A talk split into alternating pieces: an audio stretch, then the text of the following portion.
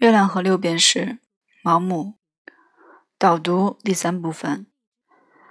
毛姆对现实主义的坚持，绝非由于对新写作技巧及理念缺乏了解而迫不得已采取的固步自封。恰恰相反，他常年在德国、法国、西班牙、意大利、俄罗斯等国家游历，除了精通这些国家的语言。亦谙熟欧美文学的历史与现状，现代主义的来龙去脉，于他可谓了如指掌。毛姆从一开始便清楚地知道，现代主义和现实主义、浪漫主义以及更早之前的理性主义一样，无非是历史发展到一定程度的产物而已。他诚然更为新颖。但这并不意味着其艺术价值高于其他流派。这可以从朱军正拿在手上的这本《月亮和六便士》第二章里看出来。如今战事业已来临，它带来了新的风气。年轻人信奉的是我们以前从未听说过的神明。我们的后辈将要朝哪个方向走，现在也可以看出端倪了。躁动不安的年轻时代，在意识到他们的强大之后，早已登堂入室。这些人夺门而入，抢占了我们的位子。空气里充满了他们喧闹的喊叫声。有些为老不尊的长者，滑稽地模仿年轻人的吵吵嚷嚷，想要证明属于他们的时代尚未逝去。他们像最有活力的后生那样振臂高呼。但喊出的口号是那么的空洞，他们就像人老珠黄的荡妇，试图通过梳妆打扮和卖弄风情来重获青春永驻的幻觉。那些较为聪明的前辈则大大方方地让开道路，他们无奈的微笑中带着些许宽容的嘲讽。这些人记得，当初他们将踌躇满志的前辈踩在脚下时。也正是如此，大叫大嚷，出言不逊。他们还预见到，这些高举火炬的勇士，终有一日也要让出他们的位子。谁也不能够一锤定音。哪怕是新福音，到尼尼微繁荣昌盛的时候，也不已经变成旧福音。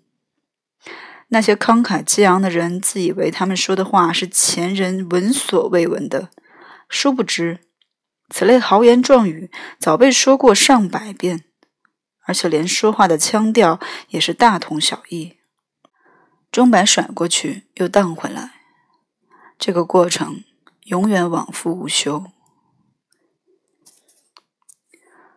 这段话是在一九一八年五月写下的。此前半年，因为不幸罹患曾经在他年幼时夺走他母亲生命的肺结核。他一直在苏格兰疗养院治病。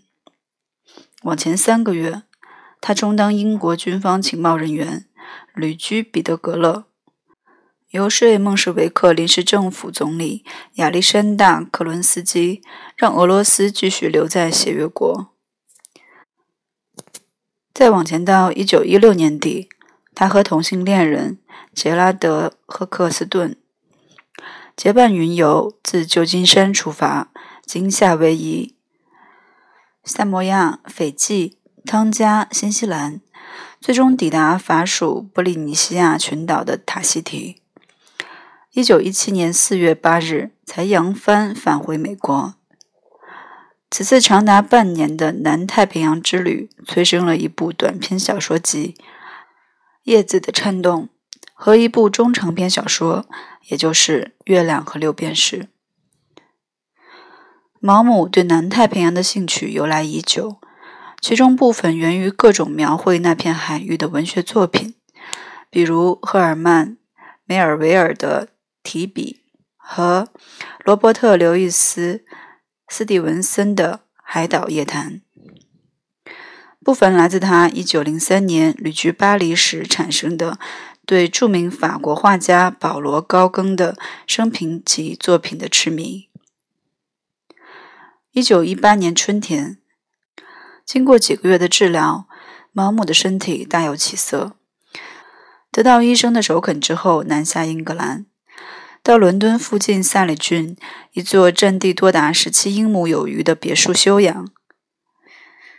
是年五月，他动笔创作《月亮和六便士》，用三个月完成了这部尚不足七万五千个单词的小说。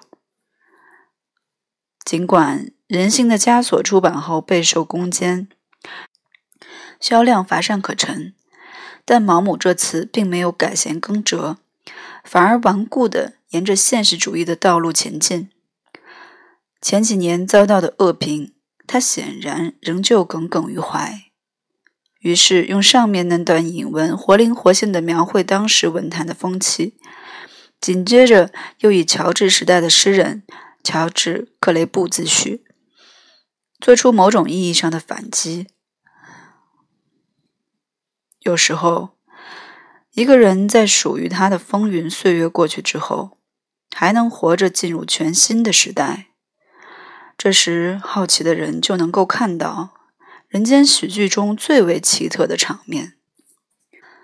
比如说，现在谁还会想起乔治·克雷布呢？他曾经是个著名的诗人，当时所有人异口同声的称赞他的天才。这种现象在更为复杂的现代社会里并不多见。他师法亚历山大·蒲伯那个流派，用押韵双行体撰写了许多德育故事。后来爆发了法国大革命和拿破仑战争，许多诗人唱起了新的歌曲。克雷布先生依然用双行体写他的德育故事。我想。他肯定读过那些轰动一时的年轻人所写的诗歌。我还想象他会认为那些诗写得很差。当然，大多数确实写得很差。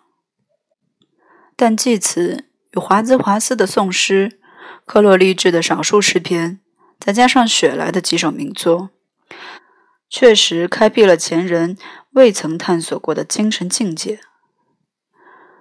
克雷布先生已经是明日黄花，但他依然用押韵双行体写着他的德语故事。我曾随意翻阅过年轻一代的作品，也许他们当中会有更为激情澎湃的祭词，更为超凡脱俗的雪莱，已经出版过将会流传千古的名作。这我并不清楚。我钦羡他们优美的文笔。我赞美他们欢畅的风格。这些后生虽然很年轻，但已经取得了很高的成就。再把他们视为初露锋芒之辈会闹笑话的。但尽管他们的作品很多，他们的词汇量很丰富，仿佛在摇篮里就开始研读罗杰特的辞林正典，我却没有读到新意。在我看来。这些人学识有余，而涵养不足。我消受不起他们猛拍我后背那种热切，而扑进我怀里的那种激情。我觉得他们的情感有点苍白，他们的梦想也有点乏味。我不喜欢他们。我已经是老古董。我会继续用双行体撰写德语故事，但假如我这么做，除了自娱自乐以外，还有什么别的指望？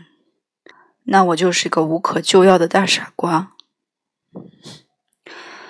这段夫子之道其实是理解月亮和六便士的关键所在。如果仅仅把它当成作者在第三章开头所说的题外话，那么很容易像许多评论家，包括不少盲目专家那样，误读进而低估这部堪称完美的现实主义小说。谢谢收听 FM 幺二六二二七三。